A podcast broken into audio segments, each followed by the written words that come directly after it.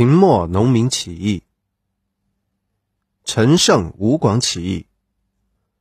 公元前二零九年，陈胜吴广领导发动了中国历史上第一次农民大起义，建立张楚政权，沉重打击了秦朝的腐朽统治，为最终推翻秦王朝创造了条件。项羽、刘邦等领导的反秦势力日益壮大。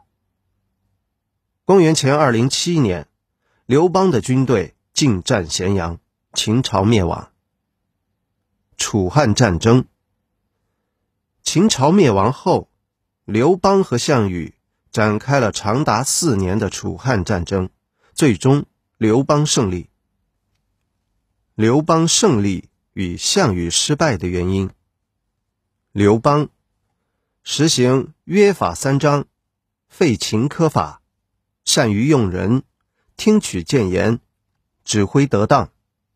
项羽刚愎自用，不善用人，赏罚不明，烧杀掳掠，加之分封政策失当，缺乏稳固的根据地。